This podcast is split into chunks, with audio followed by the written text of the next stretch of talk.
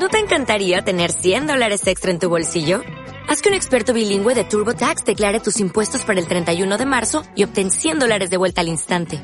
Porque no importa cuáles hayan sido tus logros del año pasado, TurboTax hace que cuenten. Obtén 100 dólares de vuelta y tus impuestos con 100% de precisión. Solo con Intuit TurboTax. Debes declarar para el 31 de marzo. Crédito solo aplicable al costo de la presentación federal con TurboTax Full Service. Oferta sujeta a cambios o cancelación en cualquier momento.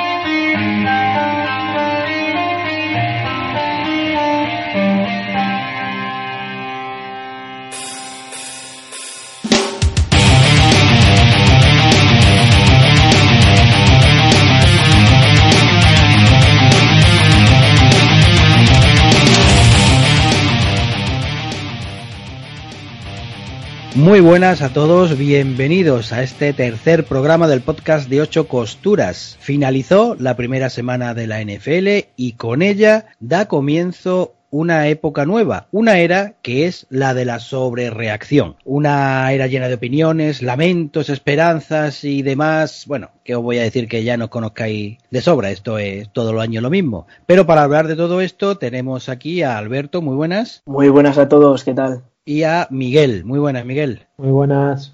Hoy tenemos en, en la Injury Reserve a, a, Diego, que no ha podido estar con nosotros, y Lex, que está calentando por si puede, por si puede entrar más adelante. Antes de repasar este, esta semana, la noticia ha sido la del fichaje de Antonio Brown por los Patriots. ¿Qué os parece la, la noticia?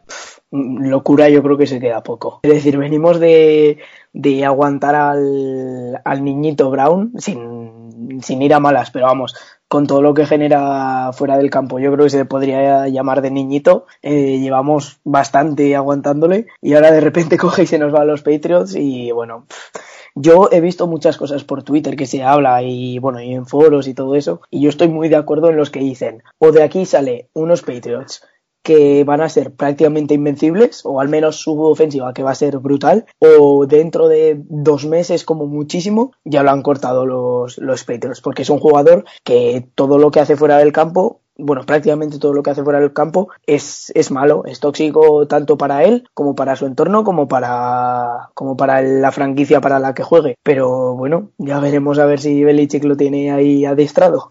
Yo la verdad que me sorprendió el fichaje, no me lo esperaba, pero parece ser que el año pasado no, no pudieron hacer el fichaje y parece que lo han utilizado como un, un club puente, ¿no? Para, para poder fichar por Patriots, no sé. La verdad que se hablan muchas cosas y la opinión que tengo sobre el jugador es que no se ha portado bien con Riders, pero bueno, también hay que tener la, la doble visión y el doble rasero como para decir que los clubes suelen jugar bastante con los jugadores y por una vez que se lo hagan pues tampoco pasa nada. Mi opinión sobre cómo quedan los Patriots con todo esto, pues yo creo que se han reforzado en la posición de wide receiver con, si no digo el mejor, con uno de los mejores receptores, aparte de lo que ya tenían, y vamos a ir viendo, ¿no? Hay que jugar, pero el ataque de Patriots ya sabemos que, que es muy bueno y con lo que han fichado, pues cualquiera les mete mano. Sí, vaya, básicamente era lo que lo que estaba sonando era que estaba todo más que más que pactado por parte de, de Brown y de y de los Patriots hasta que ha forzado la marcha de, esa manera. También coincido contigo en que claro, tú te pones a decir, hay que ver, bueno, el jugador lo que pero lo que ha hecho, pero después también piensas que la franquicia tampoco es que sea muy caballerosa, dependiendo con qué jugadores, que lo mismo eh, le fichan o le extienden el contrato y a, a, dos meses lo mandan a, a otra franquicia y ahí el jugador no tiene nada que decir. O sea, te aguanta, sí, sí. te aguanta el punto, ¿no? Eso que es esto... que te pueden dar el corte en cualquier momento, ¿sabes? Exacto, exacto. Que es que nosotros también ser... a veces pensamos mucho por los jugadores y ya está bien, pero que también llega un momento que al final, si, el, si la franquicia decide tradearte, pues, te aguantas, o sea, ajo y agua. Lo que pasa es que también esto puede ser un toque de atención a la franquicia. Es decir, eh, que no se vuelva a pasar esto. Yo me estoy, a ver, especulando, que a lo mejor no es nada cierto, o sea, no es nada, pero especulando. Bueno, a mí no me extrañaría que algunos propietarios estuvieran diciendo, oye, mira lo que ha pasado, esto no se puede volver a repetir, porque nos pasa a nosotros a nuestro equipo. Es decir, que lo mismo que yo te estoy hablando a ti, yo soy el de la franquicia tal y te estoy hablando a ti, que se te puede ir un jugador de eso. O sea que igual puede ser algo, un toque de atención para que la franquicia esté más atenta a la hora de, de intentar que este tipo de, de estrategia no fructifique. Veremos qué es lo que, qué es lo que pasa, cómo lleva, cómo, a, a qué llega todo esto. Sí, lo que, lo que es que eh, siempre han negociado con ventaja las franquicias, ¿no? Pues y con el franchise con el franchise tag, con todo eso. Ahora cuando un jugador tiene un jugador de la talla de Antonio Brown o, o vamos, como ha pasado en Dallas, eh, con Zike Elliott que tienen la sartén por el mango y dicen, bueno, pues eh, yo voy a estar aquí y tu juego va un poco en torno a mí. Eh, vamos a ver quién, quién tira más de la cuerda. No sé, eh, para mí no está bien ni por una parte ni por otra, porque al final eh, los aficionados son los que pagan todo eso. Pues sí, pues sí, pero bueno, vamos a ver qué tal, porque es verdad que se le ha quedado un ataque a, a New England que, que para tenerle bastante respeto. Vamos a ver al final qué es lo que pasa, porque también eh, a lo mejor siempre es lo que se ha dicho, que New England no ha sobrepagado a nadie nunca, que siempre ha tenido un, un equipo que donde no había una gran superestrella, en el que no fuera Brady o, o eh, Belichick. Y vamos a ver si ahora te viene este con todo el con todo el ruido mediático viene esto y va no creo que desestabilice porque el Lord Sith como le llaman ya pondrá ya pondrá todo el mundo en vereda pero vamos a ver qué es lo que qué es lo que pasa bueno, oye, que otra cosa, pues a, ahora ya hablando de, de mala suerte, que se nos ha lesionado Nick Foles, rotura de clavícula. Ya se vio durante el partido que fue fue un palo muy duro para, para los Jaguars, pero bueno, es que es lo que hay. Qué mala suerte, mira que se podía reivindicar en Jacksonville y al final pues dos meses creo que la clavícula, pues no sé yo si, si estará ya para, si jugará, yo creo que, la, creo que, que, ya la temporada igual ha terminado. Bueno, ya veremos. Las clavículas eh, al final dependen mucho de, de, si se ha roto del todo o se ha fisurado. Claro. La También depende luego de, de, la rehabilitación que haga. Eso es, las recuperaciones eh, son diferentes luego según lo que tenga. Vamos a confiar que pueda volver porque para, para Jacksonville pues es importante, ¿no? Habían apostado mucho por él y, la verdad que se te fastidie en la primera semana pues eh, te hace un poco el avión, ¿no? Sí, además era, como decías, Enrique, que era un, un quarterback que, bueno, siempre había estado, bueno, o siempre, casi siempre había estado a la sombra de, de Carson Wentz en los en los Eagles y cuando había tenido sus oportunidades, pues bueno, había destacado alguna vez, eh, todos sabemos el ejemplo de la Super Bowl de hace unos años y todo eso, de vez en cuando le había, le había llegado la oportunidad y el chaval, pues yo creo que mal no lo había hecho. Pero claro, Carson Wentz es un, es un gran quarterback y al final, pues ya se supo, el año pasado hubo ahí un, unos días de bastante, bastante indecisión por parte de los Eagles. Eh, no sabían si quedarse con los dos, si solo quedarse con uno y tal, y al final decidieron quedarse solo con Carson Wentz. Y por eso lo que decías, que el objetivo de, de Foles era, era reivindicarse en los Jaguars eh, un equipo que a priori no es para nada para nada tan grande o tan fuerte como los Eagles, pero bueno, tenía ahí la oportunidad y ahora esa oportunidad ha, ha saltado y es y es la hora del rookie, si no me equivoco, Gardner Minshew, segundo. Sí, no lo hizo mal. Para lo que lo dejó la, la defensa de Kansas, pues no, no lo hizo mal. Aparte también ser un partido más bronco, Sí, fue... Me parece que hubo un expulsado también, la gente estaba sobreexcitada. Sí, eh, fue un partido en el que hubo más cosas de las que una persona es capaz de enterarse, yo creo. Pero bueno, sí. al final hubo un montón de cosas y realmente lo que importa es el fútbol. O sea, puedes pegarte todo lo que quieras, que la clave está en ganar el partido. Bueno, pues vamos a ver los, los resultados de esta, de esta jornada y vamos a ver qué, qué ha parecido, porque el Thursday Night fue el Chicago 3, Green Bay 10. Muy buenas defensas, muy bien. Los Panthers eh, cobraron protagonismo. Sí, porque. Y un, destello de Rogers. Un destello de Rogers que hizo el touchdown y, y, lo que tú dices, poco, poco visual, defensa y.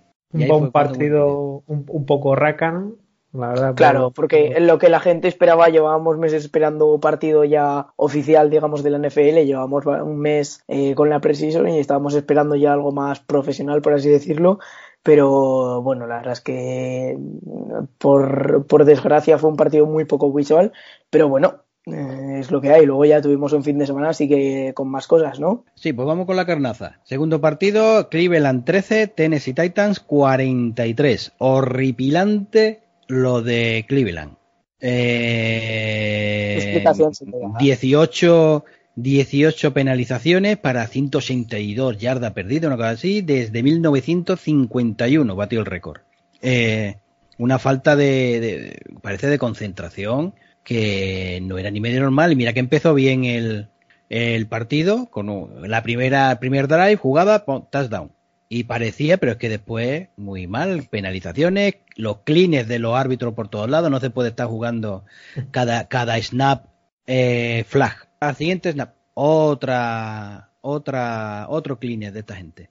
Y la verdad es que te, está ya cortaron un poco el desesperado, estaba desesperado. Yo no te digo que, que no hubiera, pero tantas, tantas, yo qué sé, hijo.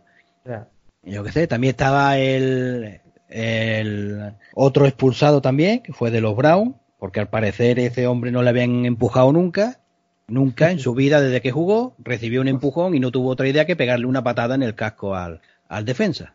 Que sí, que lo ha provocado porque lo ha empujado, pero macho, que sabe lo que te juega, no te han empujado nunca en tu vida.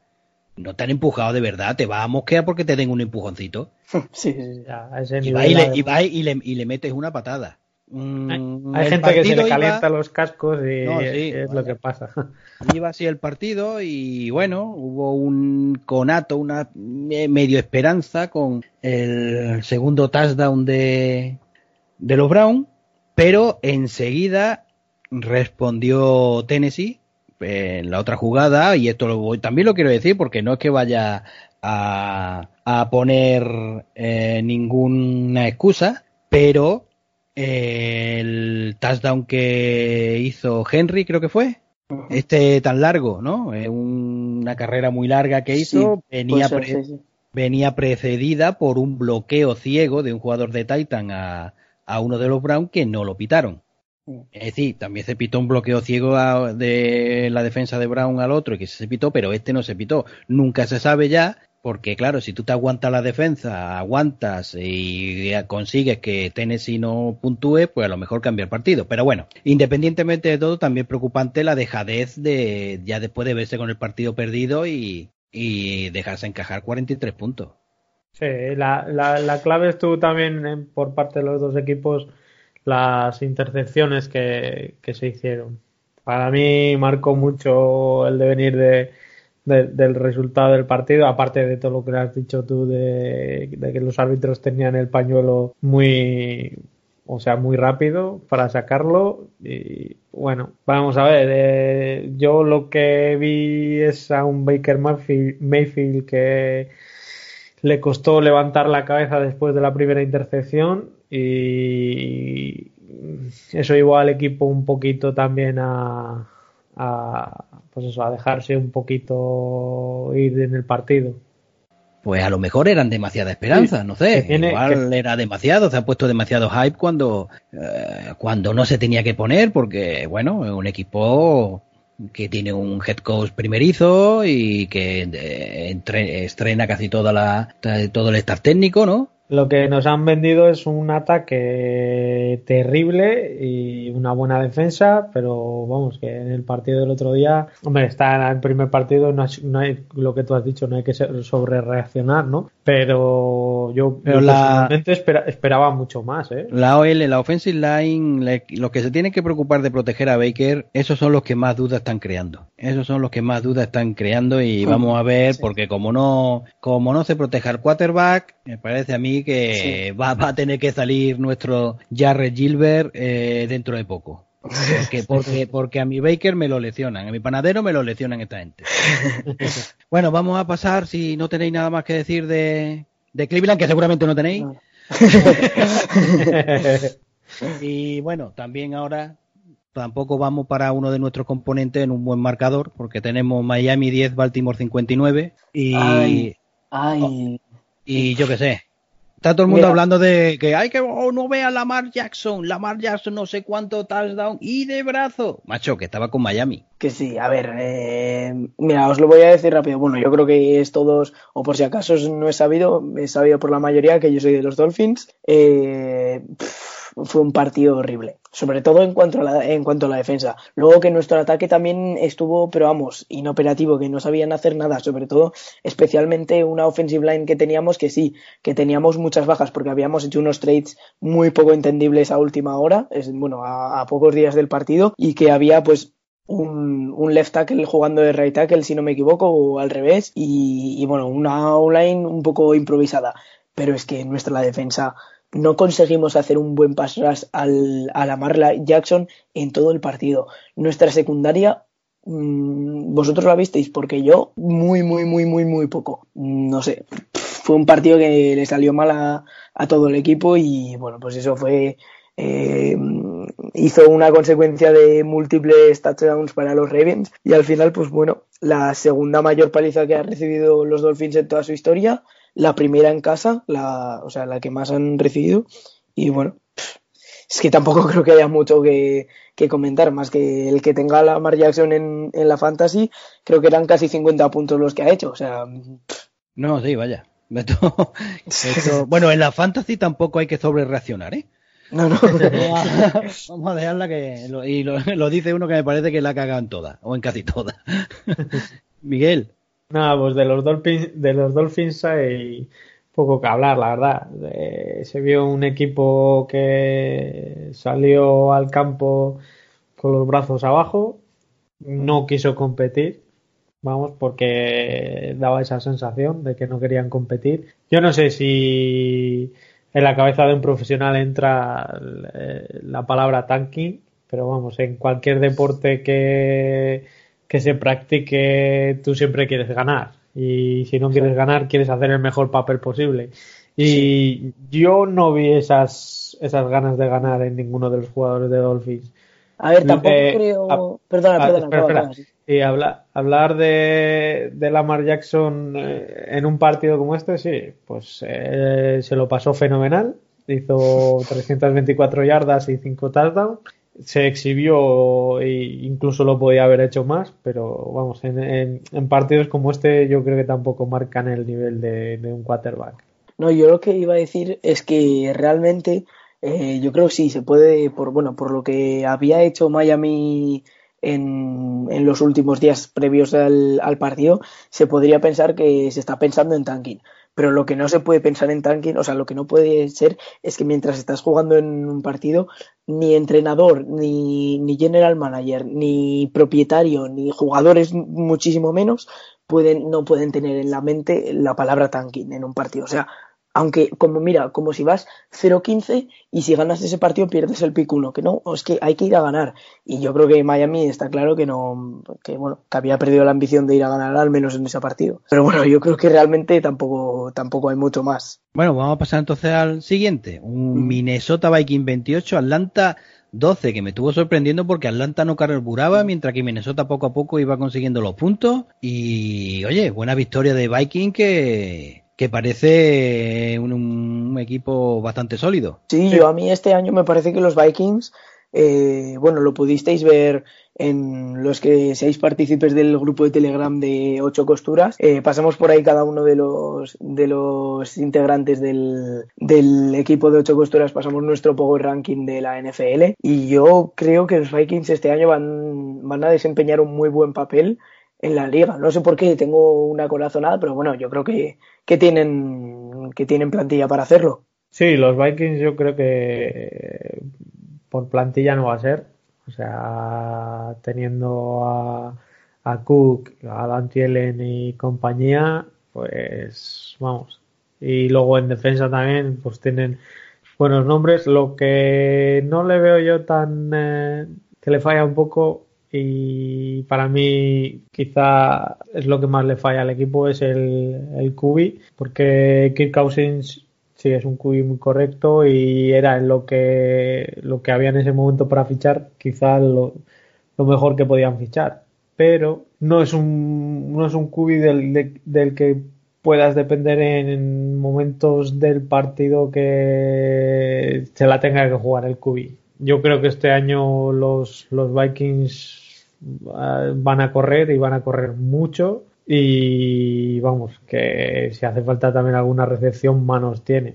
Pero vamos, que si dependen de su cubi para jugarse un partido, el año pasado ya se demostró que, que quizá era lo que, lo que más le falla a este equipo. Y Atlanta que, fíjate que había muchas esperanzas puestas por el tema de que jugaban en DOM en la mayoría de partidos y tal, que le ponían, pues bueno, que Matt, Ryan y Julito, mi Julito, que lo tengo en varias mm. fantasy, vaya, en fin, eh, podían empezar bien y fíjate que la primera, que bueno, se ha enfrentado contra Minnesota, que no es rival cualquiera, pero bueno, tal vez se podía esperar un poco más de Atlanta. Sí, a mí Atlanta es un equipo que me gusta, o sea, bueno, que lo diga yo que soy de Bucanes suena un poco raro, ¿no?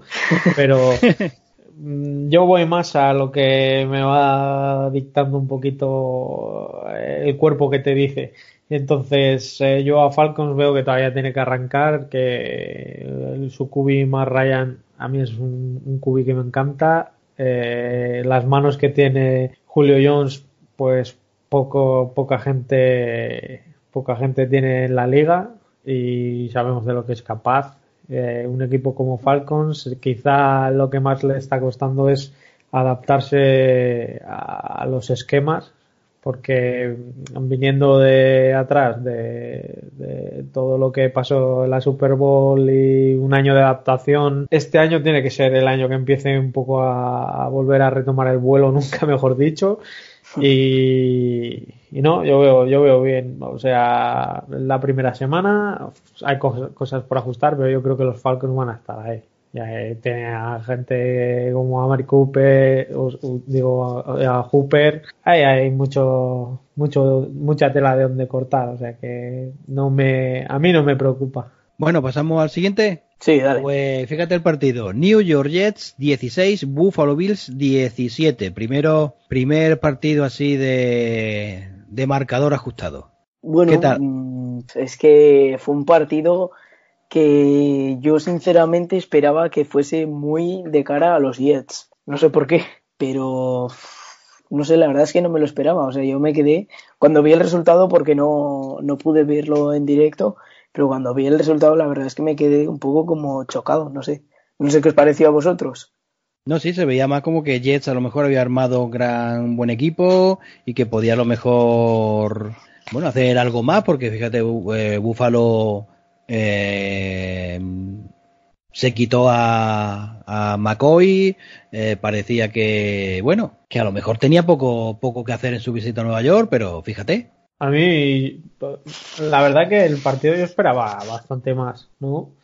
Era un partido que se presumía dos de los equipos que podían dar un poco de guerra este año.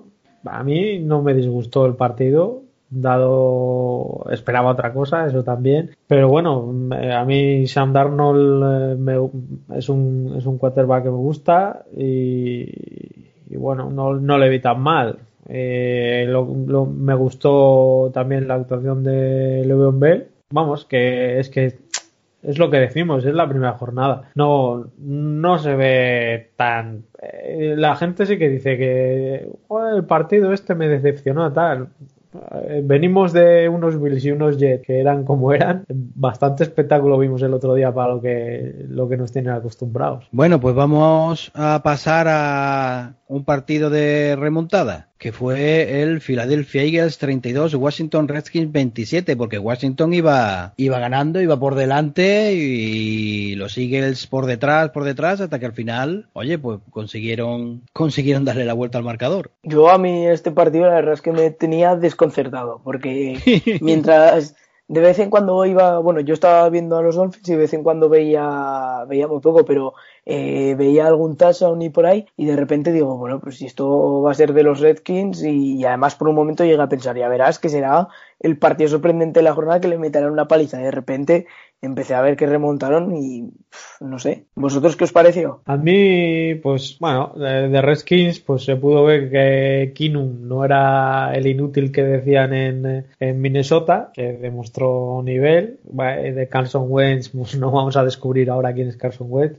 pues se marcó un, buen partido también. Y nada, pues Eagles, pues les costó entrar en el partido, eh, tomaron la, la primera parte del partido, los dos primeros cuartos, pues para entrar en calor y luego pisaron el acelerador y, demostraron que eran los Eagles y a lo que vienen esta temporada a hacer un buen papel. le marcó, le marcó mucho el, tercer cuarto que, que se quedó a cero y le recibieron dos touchdowns y ahí ya pues ya mm, no pudieron no pudieron hacer nada más eh, se lo llevó bastante bien Filadelfia en el último cuarto pero vaya que que ya está bien que se peguen esos sustitos en el cuerpo algunos para que no para que no se estén confiando. Mm, sí, sí, sí. Yo creo que al final, pues, eh, eso es lo que decíamos, que bueno, pues, que puede pasar de todo. Bueno, pues vamos a pasar al siguiente partido. Carolina, Panthers 27, Rams 30. Otro partido eh, ajustado. Eh, ¿Qué opináis de, del partido? ¿Cómo los Rams sin, sin Garley, bueno, con Garley jugando en unos números realmente, bueno, que no es el Garley que, que, que, todos conocíamos. Goff ha gustado, yo he escuchado comentarios de que Goff, pero bueno, vamos a ver. Lo mejor de, de, Panthers fue el, el outfit de el outfit de, de, Cam Newton antes de entrar a los ya ve cómo, cómo que no iba a soltar a su amigo Cam Newton a, a los a los brujas de Zugarramurdi y nada lo mejor de ese partido para mí McCaffrey. McCaffrey estuvo sensacional o sea se ve que está está en forma y, y que, que quiere que este sea su año vamos. Yo era un partido que la verdad es que esperaba que fuese mucho, eh, pero mucho, mucho de carrera. Porque tenemos a Todd Garley y a, y a Christian McCaffrey, que son, por no decir los dos mejores, dos de los mejores running backs de toda la liga. Y yo esperaba mucha carrera. Y por parte de McCaffrey sí que es verdad que, que lo hizo, bueno, como decías, espléndidamente, 128 yardas y, dos touchdowns, pero de Todd Garley sí que esperaba un poco más, solo se quedó, bueno, a ver, que ya son 97 yardas, pero bueno, para lo que nos tiene acostumbrados Garley fue un poco discreta su actuación.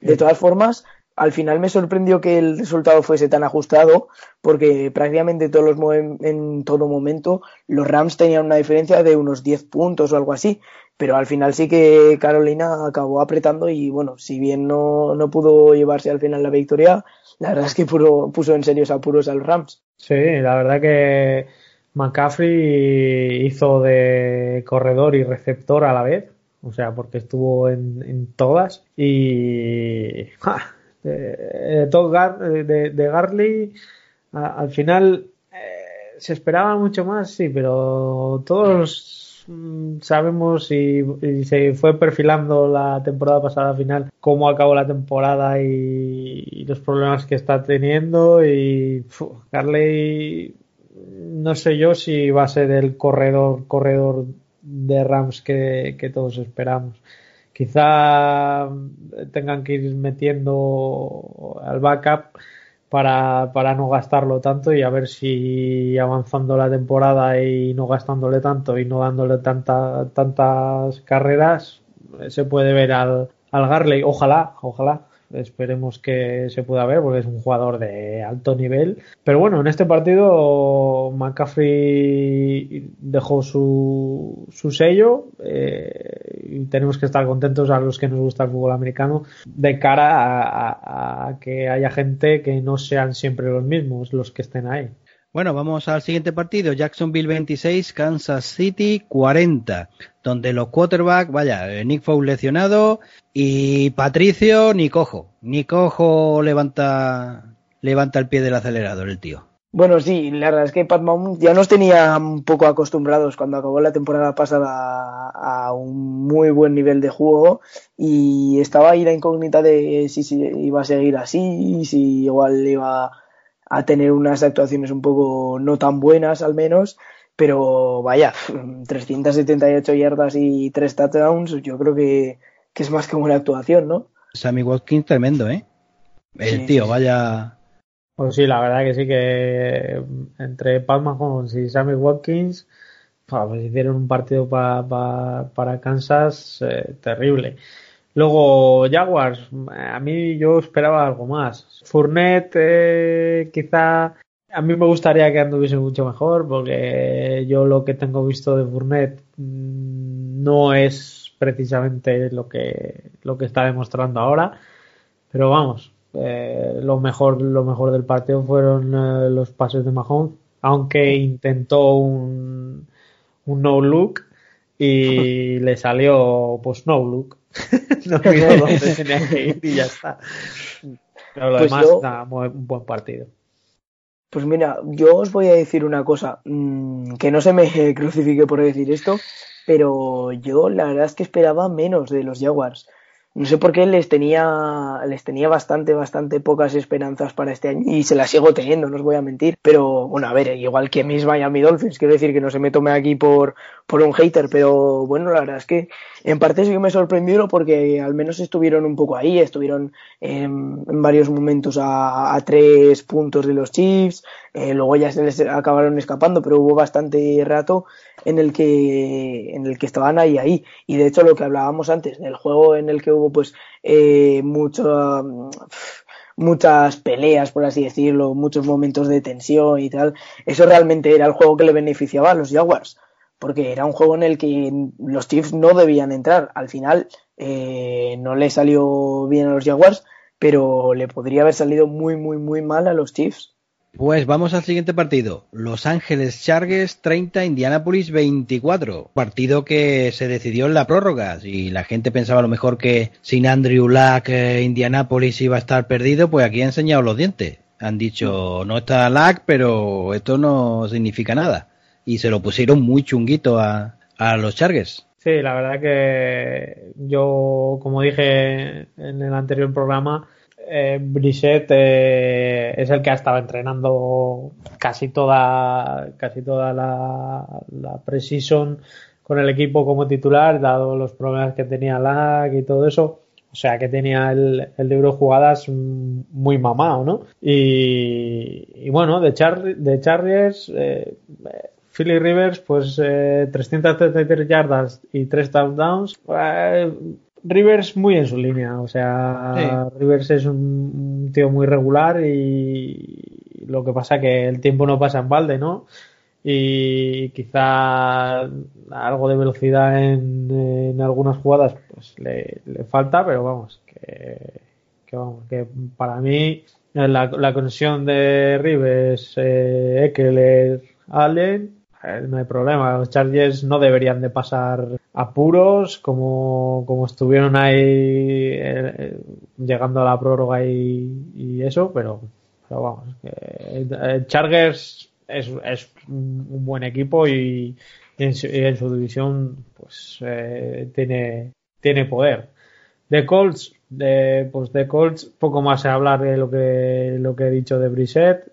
tienen una buena defensa, a mí me gustó y la offensive line también muy muy correcta. O sea que también... no debería de sufrir tampoco demasiado. No digo que vaya a entrar en playoffs, pero hacer un buen papel, mm, yo sí lo veo. Y fíjate tú con Mac, ¿eh? Marlon Mack, 174 eh, yardas de carrera. Sí, sí, 174, ¿eh?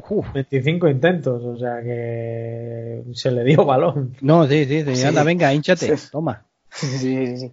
Bueno, yo la verdad es que de este partido, mm, otra vez, esperaba bastante menos de los Colts, porque, bueno, ya lo comentamos en el, en el dedal, lo de, eh, lo de Andrew Luck y todo eso, y desde entonces no sé por qué me venía a la cabeza que los Colts como que se vendrían abajo y tal, pero vamos, mm, todo lo contrario, además fue un auténtico partidazo que, que luego yo al siguiente día me lo vi en, en Condensed y, la verdad es que me gustó mucho. Unos Chargers en los que este año yo también tengo puestas muchas esperanzas de que van a llegar muy arriba y de que van a conseguir cosas bastante, eh, bastante grandes. Y no hablo solo de llegar a playoffs, sino bastante más.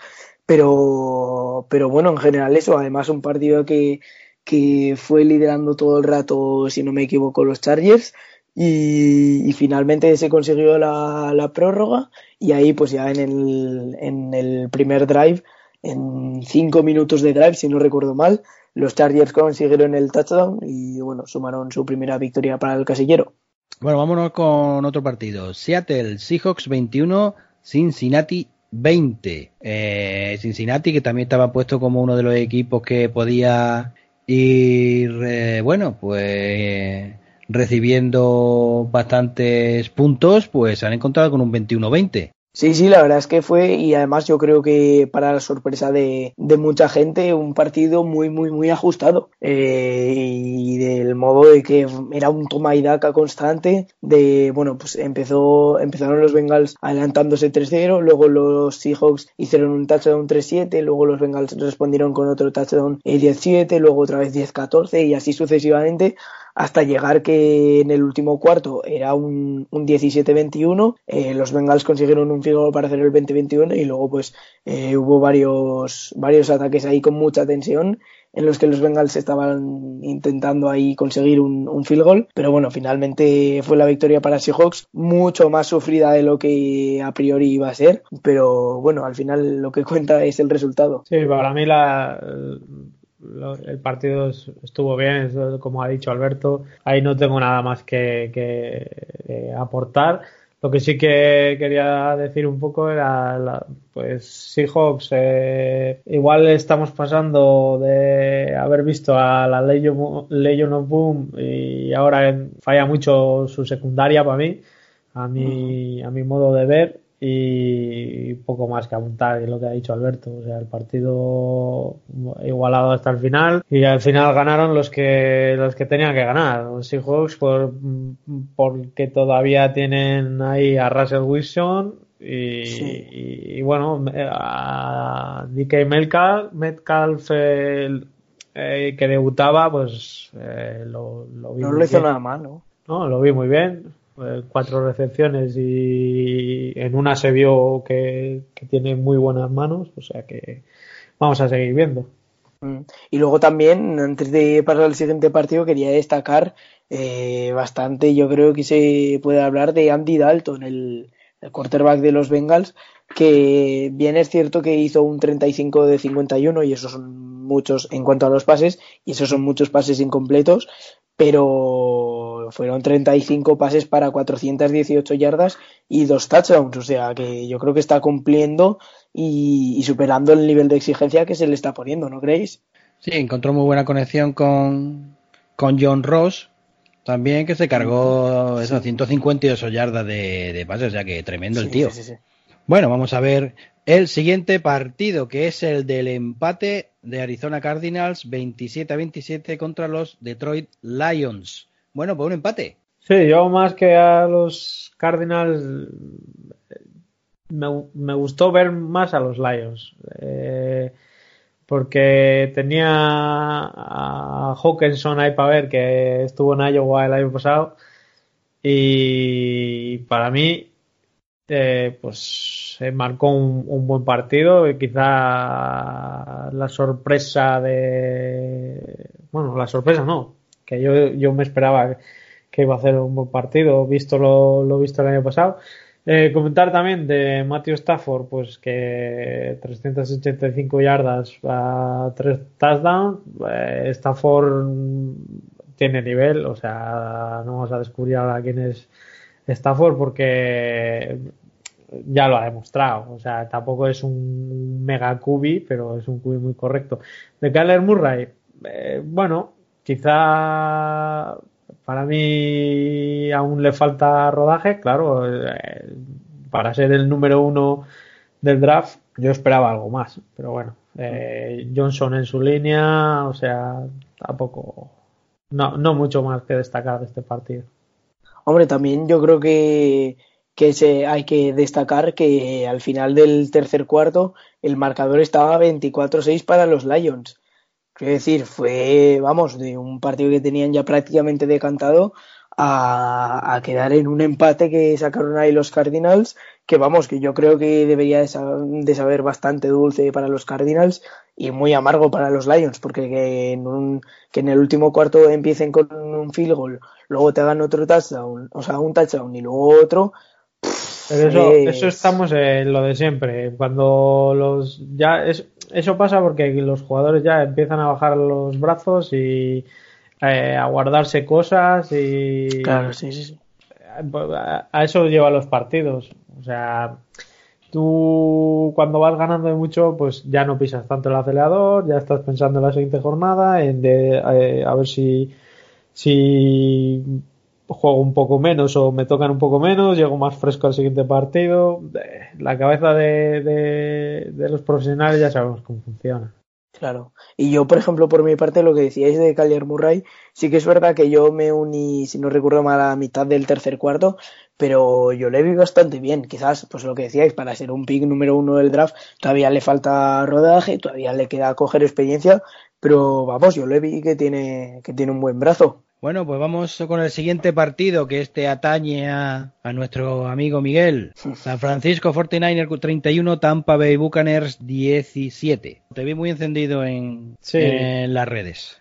La verdad que fue, fue un partido que, que Tampa, eh, yo esperaba algo más, la verdad. Eh, esperaba que James Winston pues hubiese entrado un poco más en, eh, en lo que es eh, pues los planes de Bruce Arians, me refiero a, a tener un QB muy correcto, muy centrado en lo que tiene que hacer. No lo vi, no lo vi. Vi un, un quarterback que regalaba, regalaba el balón directamente y ¿cómo no me va a cabrear? Claro que me cabrea, porque ver a tu equipo en el primer partido y ya haciendo eso y, supuestamente es a un, tío en el que se está jugando en esta temporada eh, una renovación, una renovación con dinero y para años con tu equipo, pues y verle tirar ese partido no me no me gustó mucho. La verdad que de, de 49ers también Garoppolo fue un-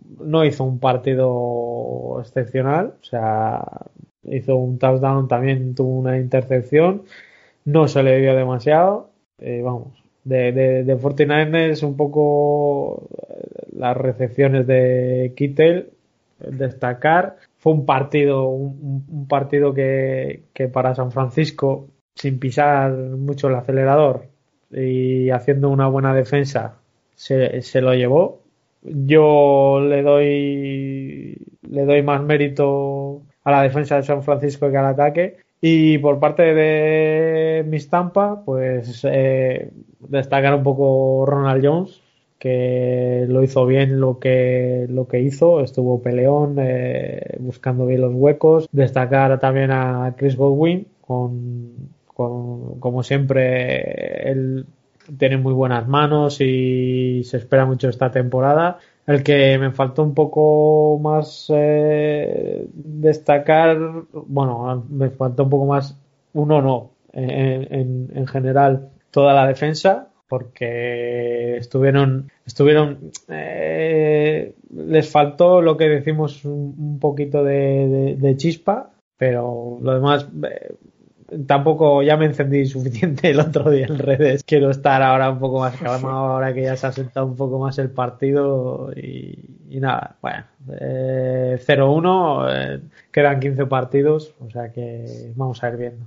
Espero, espero que se vea algo mejor que, que Winston y, y- espero de, de hecho que si no lo hace bien en la siguiente jornada o, en la siguiente, pues que ya, que ya cojan soluciones y, si tiene que, jugar el backup, pues que juegue. O sea, que no, no hay ningún problema en que jue- eh, eh, eh, en eso, en, en, en hacer un cambio y, que salga Gabbert o Griffin o el que, el que, el que quiera. Para mí también tienen que dar un poquito más de nivel de lo que de lo que dieron pues eh, tanto como Cameron Braid o eh, O.J. Howard Peyton Barber pero bueno eh, es el primer partido vamos a dejarlo ahí. Me, gustó también un, pues eso la, la, actuación de, de, los rookies que, que fueron jugando y nada a esperar un poco. Bueno pues vamos a pasar al partido del Sunday Night New England Patriots 33, Pittsburgh Steelers 3.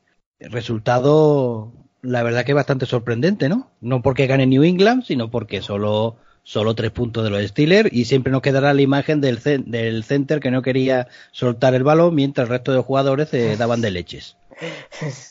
Bueno, yo creo que, que, lo que decías, que la verdad es que sorprendió bastante que, que, los Steelers no fuesen capaces de anotar más que, más que solo un field goal, pero bueno, es que al final los Patriots siempre, siempre se dice, no, este año igual no son tan fuertes, pero los Patriots son los Patriots y yo, yo tenía claro que iban a ganar, no de tanta paliza, pero sí que yo creía que iban a ganar bien. Sí, yo a Patriots pues los vi muy bien. Bueno, en ataque no hay mucha cosa que decir, pero en defensa parecían, o sea, estaba muy trabajada porque se veía que, o sea, como que, que, se anticipaban un poquito a, lo que se iba a hacer y, rápido eh, estaban atentos a la jugada y sabían sabían quién iba a recibir o no sé eh, lo que lo que siempre se habla de Patrio es que la defensa la tienen muy trabajada y con el ataque como tienen tanto talento tampoco hay, hay mucho de, lo que hablar. Bueno, pues nos quedan los dos partidos del Monday Night, New Orleans Saints 30, Houston, Texas 28, vaya partido, vaya partido y vaya final. Yo para mí el partido de la jornada, pero vamos, sin duda, ¿eh? Sin duda. La verdad es que a mí me pareció un auténtico partidazo. Además, dos equipos candidatos a hacer un muy buen papel este año, a llegar a playoffs y, bastante más. Incluso alguno de ellos podría, podría ser candidato a llegar a final de, conferencia. Pero bueno, en general, yo creo que todos lo vimos. Si no es, si no es el partido en vivo, sería el en condensed o al menos los highlights. Y es que a mí me tiene loco. No, sí, la verdad es que New Orleans, pues el mismo juego sobrio de, de siempre y vaya, al final la sangre fría esta de a 6 segundos del final, eh, con el hacer el snap para dejarlo lo más cerca posible y dejarlo a dos segundos, que es cuando, cuando consiguió acercarse lo máximo para que para poder conseguir el field goal. Yo creo que New Orleans Saints eh, puede ser este año candidato a todo también. a mí me encantan los, los Saints. De hecho, para mí es el, el candidato a, a, llevarse este año la Super Bowl, si llegan y si les dejan, pero bueno, eso son, son otras cosas. Y los Texans, yo me quedé sorprendido, la verdad que no había visto nada en pretemporada de ellos y joder, eh, tanto su quarterback como Carlos Hyde, vamos, mm. sorprendidísimo y Hopkins también muy, muy bien. La verdad que fue un, fue un muy buen partido. Bueno, Oakland Riders 24, Denver Broncos 16. A mí me sorprendió porque yo creía que iba, que iba a hacer algo más Denver. Yo también lo pensaba, la verdad, no sé, además con, con los Riders que estaban, que ya se habían perfilado desde, desde la agencia libre a, a girar en torno a Antonio Brown y que en la última semana ya se les fuese, yo pensaba que estarían un poco, ya no desestructurados, pero un poco como sin rumbo, pero bueno, al final supieron, supieron sacar el, el partido adelante y, se llevaron la victoria. La verdad es que para mí me sorprendieron bastante. Miguel.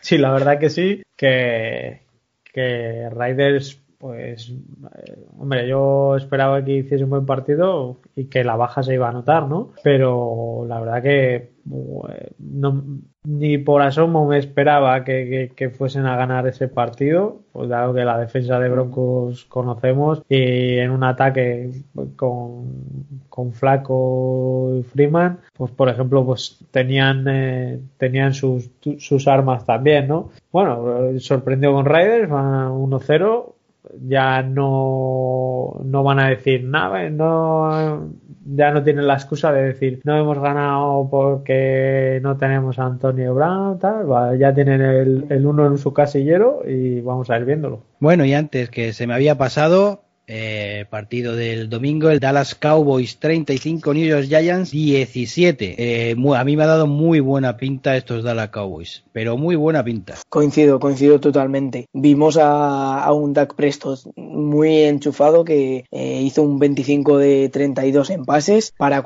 para 405 yardas y 4 touchdowns, o sea, unos números increíbles. Luego estamos ahí con, con el tema de Elliot, que la verdad es que me parece un partido bastante mediocre para, para el buen jugador que es él. Tuvo, tuvo 13 acarreos para 53 yardas y un touchdown, eh, lo cual dejaba en una media de, de 4 yardas por, por acarreo. Pero, pero bueno, en general, como equipo los Cowboys, los Cowboys me parecieron, me parecieron increíbles. Sí, los Cowboys muy bien, la verdad. O sea, eh, Doug Prescott estuvo muy bien, o sea, tomando buenas decisiones. Por el otro lado, Eli Manning, pues eh, vamos viendo que ya está el declive de la carrera y que está en las últimas y que no, vamos, eh, por lo que se palpa, no va a tardar mucho en entrar eh, el rookie, como ¿cómo se llamaba? Eh, no me acuerdo ahora. Sí, el, el QB que ficharon, en, o sea, que draftearon en primera ronda. Y bueno, sacó un Barclay, pues eso. Eso es como estar en una isla desierta y ya está. O sea, a York tampoco, tampoco le vamos a pedir demasiado porque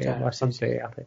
Daniel Jones era el, el quarterback que decías. Eso es. No me venía el nombre en ese momento.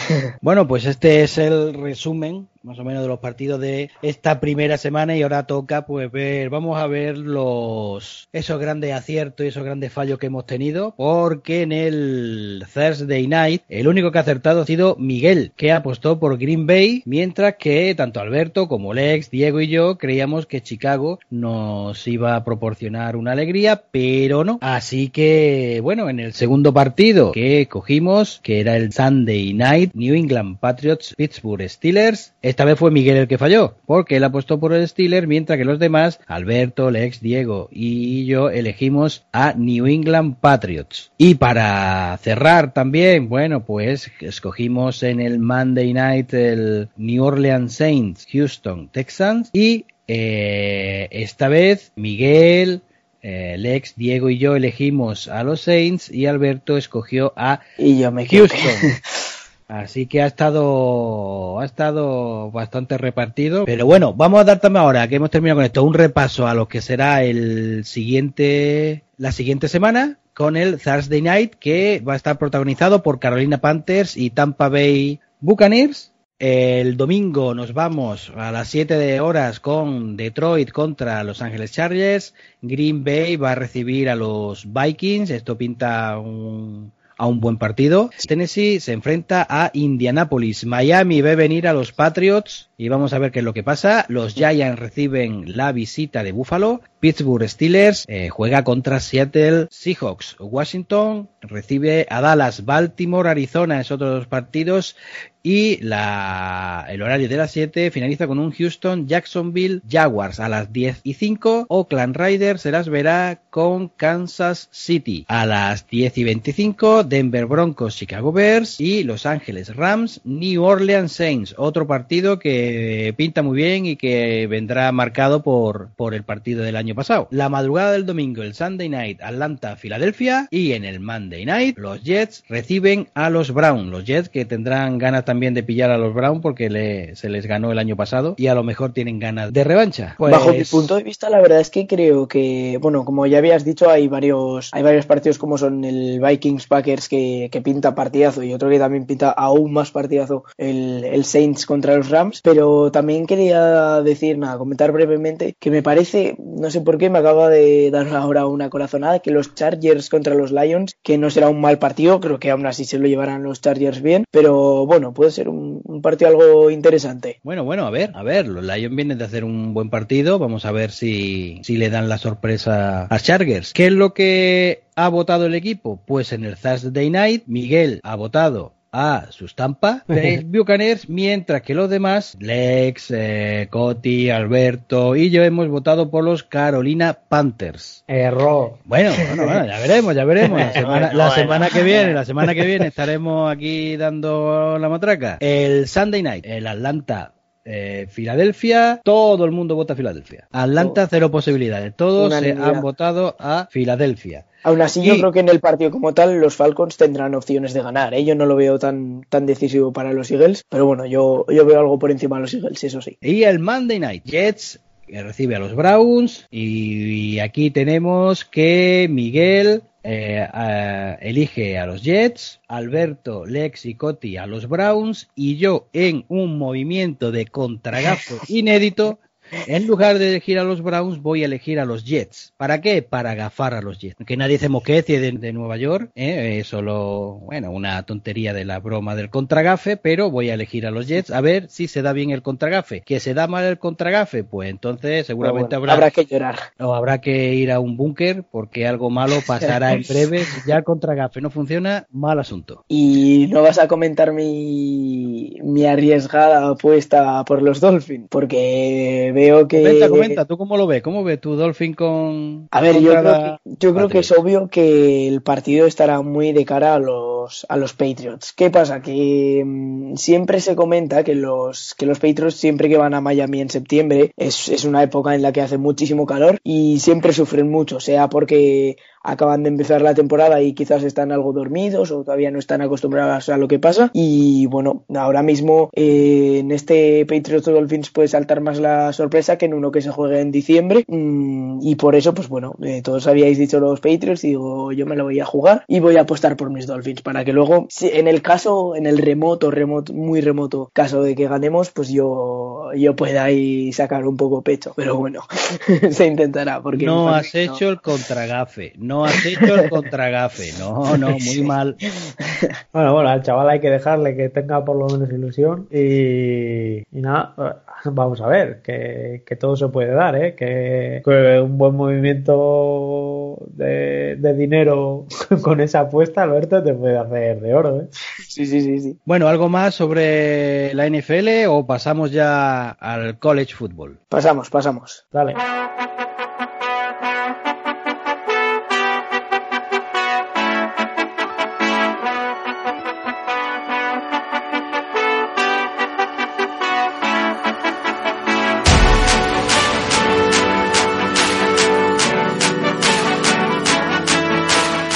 Pues ya han escuchado la musiquita que nos da paso a College Football. Hoy nuestro experto Diego no ha podido estar con nosotros, así que bueno, pues vamos a dar un pequeño repaso por los principales equipos que forman la liga para, bueno, comentar un poquito qué ha parecido los resultados que han tenido. Bueno, pues de los principales partidos de college que se han podido jugar esta semana eh, pasada, el viernes jugó Boise State contra Marshall que ganó 14 a 7, un Boys State con el que hay que destacar tanto a su quarterback Hank Basmeyer y al running back Holani que a pesar del bajo resultado pues bueno el entrenador lo que más destacó ha sido la defensa que la defensa de Boys State fue eh, la verdad es que tremenda tremenda. Boise State del, del campo azul que tiene tantos haters que a mí no me parece para tanto pero bueno tiene muchos haters por Está chulo ese campo, hombre. Sábado, Clemson ganó 24-10 a Texas A&M. Alabama, pues nada, esto ya empezaron a- con su festín propio. Alabama 62 contra New Mexico State 10. Georgia 63, Murray State 17. Oklahoma llegó a los 70 puntos frente a South Dakota. Eh, Ohio State 42 a 0 a Cincinnati y uno de los partidos cumbres LSU contra Texas que la propia la propia página de la NCAA califica como victoria histórica de LSU frente a Texas. Y bueno fue un partido pero la verdad es que tremendo tremendo. El final fue un último cuarto espectacular. Muy muy bien el quarterback de de Joe LSU, Barrow. Barrow joder, hizo 471 yardas, cuatro pases de touchdown, la verdad es que le sale un partido redondo. La verdad que fue un, partidazo y uno, uno de los partidos que recomendamos si tenéis mono en tres semanas podéis ver porque la verdad que, bueno, aparte de todo, eh, también decir que el ambiente en Texas fue terrible, o sea desde la grada eh, llevaron a su equipo todo el partido animándole. El SU demostró que, este año tiene, tiene un buen equipo y si le acompaña un poco la suerte y los resultados puede estar dando guerra. Bueno, otro de los partidos fue el de Michigan Wolverines contra Army West Point, que ganó Michigan 24-21 después de dos prórrogas. Qué mal lo pasó Michigan para ganar. Las pasó canutas.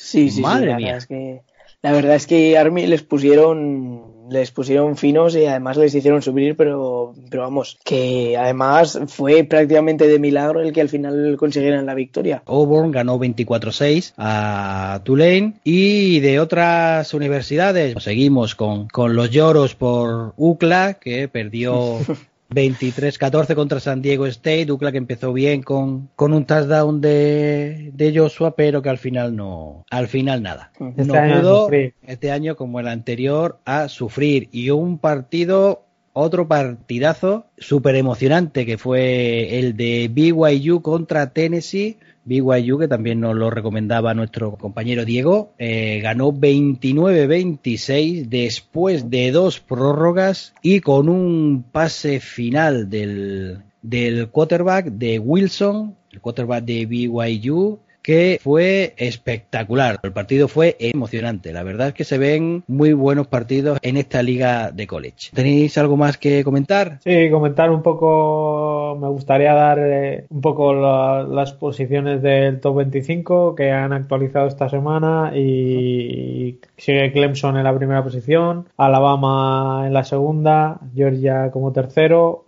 LSU sube a la cuarta posición, Oklahoma baja a la quinta, Ohio State es sexto, séptimo Notre Dame de nuestro amigo Diego y octavo Florida, noveno Auburn, Auburn y décimo Michigan que sube, sube un poquito. Quería comentar yo también un, partido que, que, yo me vi porque bueno fue, fue otra cosa, el California contra Washington que fue un auténtico partidazo en el que al final eh, California hicieron un, un upset eh, porque los Washington estaban en el, en el número 14 y bueno, al final California se acabó imponiendo por 20 a 19 en un último cuarto, pero vamos, mm, de puro infarto. Y eso que yo no soy de ninguno de los dos equipos, no, vamos, no me genera ningún, eh, ninguna simpatía un equipo más que el otro, pero sí que lo estuve viendo y la verdad es que además un muy buen ambiente, aunque no había mucha gente, pero una grada que que apretaba mucho y bueno, la verdad es que en general un, un bastante buen partido. Y ahora sí que vamos a pasar a, a los partidos de la semana que viene, los que se, los que se vienen así un poco pues de los más destacados, tenemos el, el día 14 a las, a las nueve y media de la noche tenemos un, un Central Florida contra Stanford, el USF, también llamada la, Universidad de Central Florida. La verdad es que es un partido bastante interesante. Luego tenemos también un, lo que podría ser un derby, eh, poco después del que he comentado antes, pues sería el Iowa State ante Iowa, eh, también el día 14 a las 10 de la noche, eh, hora, hora de la península ibérica. Em, luego tenemos también un Purdue ante, ante TCU, TCU, en la noche del, del 14 al 15 a la una y media de la madrugada. Em, seguimos también, seguimos para bingo con un Alabama contra South Carolina, porque puede ser, ojo, el, podría ser un partido en el que en el que los que ahora mismo están en el, como bien comentabas Miguel, que están en el número 2 del top 25, pues que podrían caer.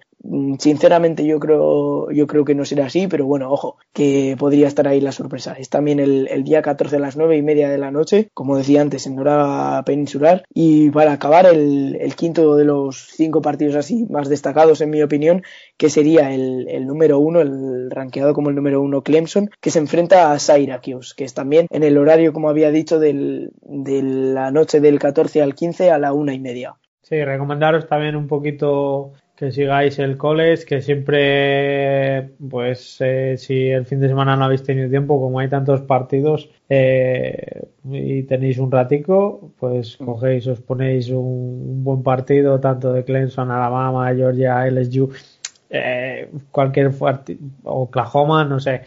Eh, si quieres, yo que sé, el que, el que quieras, eh, vas a ver un fútbol diferente, un, fútbol que, que, es muy de ataque, muy, muy aéreo y que os lo ha hecho a pasar bien. Yo, yo no hace mucho he descubierto el, el college más de cerca o sea, conocía, pero no, no lo seguía tanto y la verdad que me, me ha enganchado mucho. Además, una de las cosas que, que más hace ganar al, a la NCAA en cuanto al fútbol americano es el ambiente que hay en los estadios, que es brutal. Por ejemplo, el partidazo que comentábamos, el LSU Texas, el ambiente fue, pero vamos, mm, o sea, espectacular. Y además es un ambiente que yo creo sinceramente que en la NFL ni lo ha habido ni lo habrá, porque, bueno, es es, otra cosa totalmente diferente al, al fútbol profesional, básicamente. Y, bueno, que además también está ahí los datos que los, los estadios y los partidos con más afluencia de público eh, son antes los del fútbol americano universitario que los de la propia NFL, que el fútbol profesional. Es decir, que, que ahí están los datos y, y en ellos nos basamos. Así que eso, que yo desde aquí animo a todo el mundo que tenga la oportunidad de ver el fútbol americano universitario, porque ya te digo, es, es algo que no, no es desperdiciable. Exacto.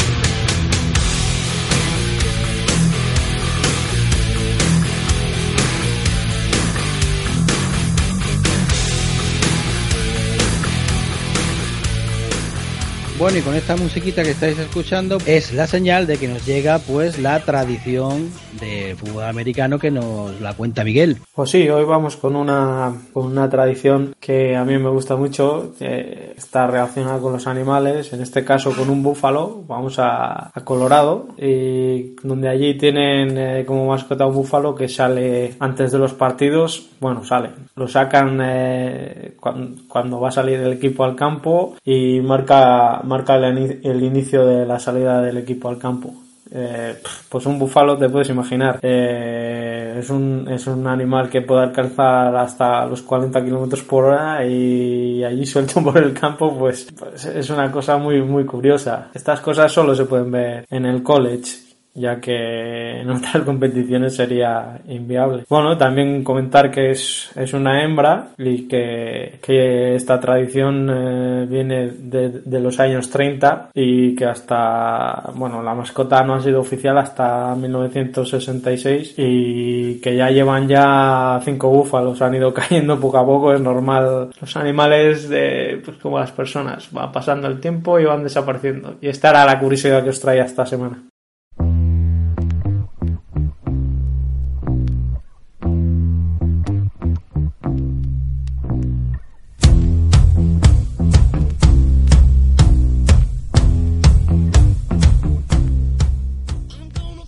Bueno, pues esta es la música que nos marca eh, la sección de todo lo referente a la Liga Nacional de Fútbol Americano. Y ahora mismo lo principal pues son los campus de iniciación. Los Pinto Golbats tienen eh, ese campus el sábado 14 de septiembre en el Estadio Rafael Mendoza, Parque Juan Carlos I, en Pinto a las 11 de la mañana. Para saber más, su Twitter es arroba Pinto Pats. Eh, los LG OLED Black Demons de las Rozas tienen su campus de iniciación el 15 de septiembre de 10 a 2 de la tarde y de 16 a 18 de la tarde para chicos y chicas de todas las edades ¿eh? en el campo El Cantizal. Su Twitter arroba blackdemonsfa, la inscripción en el correo info blackdemons.com. También tenemos el, el tryout de los Black Ravens el domingo a las 10 en el campo de Belvis. Cambiando de tema, pues tenemos que la Federación Madrileña busca a tanto hombres como mujeres para la siempre difícil sección arbitral. El sábado 28 y el domingo 29 de septiembre, curso de iniciación al arbitraje de contacto para solicitar la hoja de inscripción. Dos correos, tesorería.fmfa.es y presidencia.ct a.fmfa.es.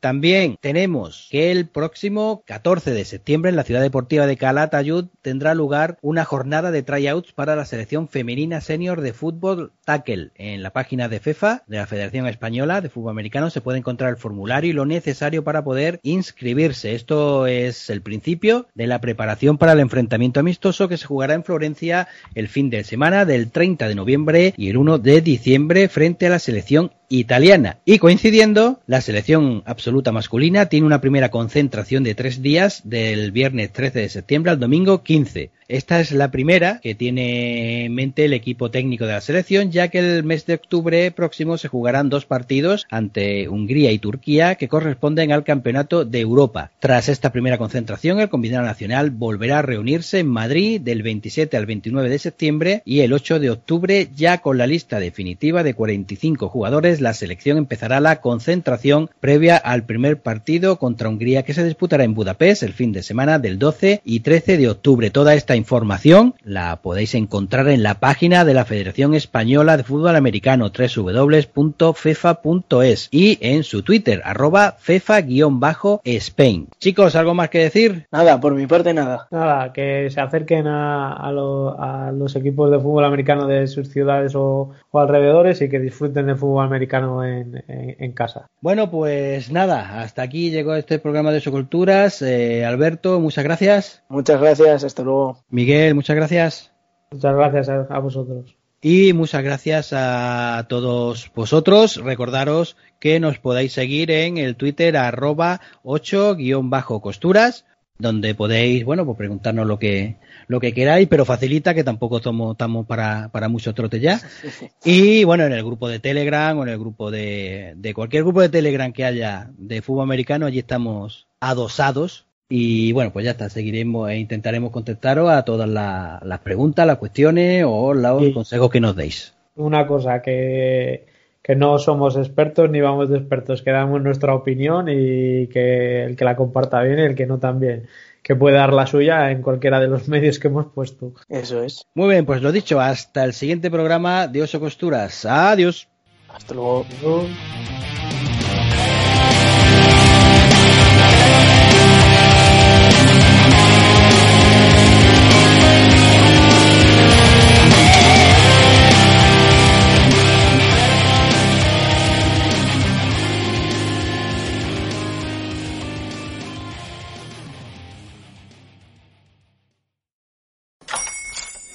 Hola, buenos días, mi pana.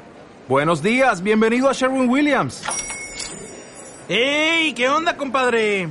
¿Qué onda? Ya tengo lista la pintura que ordenaste en el ProPlus app. Con más de 6.000 representantes en nuestras tiendas listos para atenderte en tu idioma y beneficios para contratistas que encontrarás en aliadopro.com. En Sherwin Williams somos el aliado del PRO.